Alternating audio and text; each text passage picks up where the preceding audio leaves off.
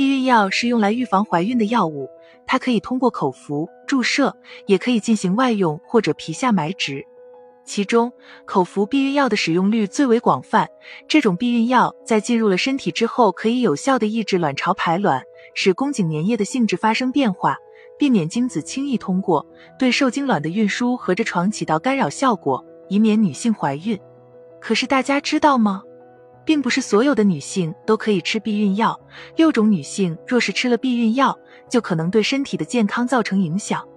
一、心脏病患者，女性若是患有心脏病，就要避免服用避孕药，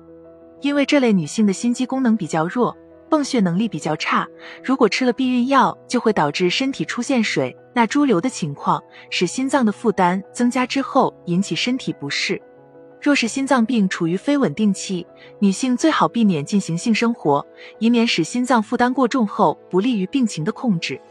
二、甲状腺功能亢进患者，女性患上了甲亢之后，身体的内分泌就会发生异常，所以激素的波动较大，会引起头晕、多食、消瘦、多汗之类的症状。而避孕药是激素类的药物，所以甲亢患者吃了该药之后，就有可能导致激素变得更加紊乱，甚至会加重甲亢病情，引起甲亢危象。三、慢性头痛患者，对于患有偏头痛、血管性头痛等慢性头痛的女性，会反复受到头痛的伤害。在这种情况下，若是想要进行性生活，需要等到病情稳定才行，而且要佩戴避孕套。因为慢性头痛，女性吃了避孕药的话，可能会导致头痛的次数更加频繁，并且更加剧烈。因为避孕药里面的激素有可能会导致血凝发生，还有可能增加血栓的发生率，所以要避免服用避孕药。四、肝病患者，肝脏在人体之中起着非常重要的代谢、解毒作用，所以人们在生病吃药之后，就有可能会导致肝脏的负担加重。若是长期大量服药，就有可能使肝脏出现药源性损伤，甚至引起肝病。如果女性本身就患有肝病，就要尽可能避免服用避孕药，以免引起肝病加重。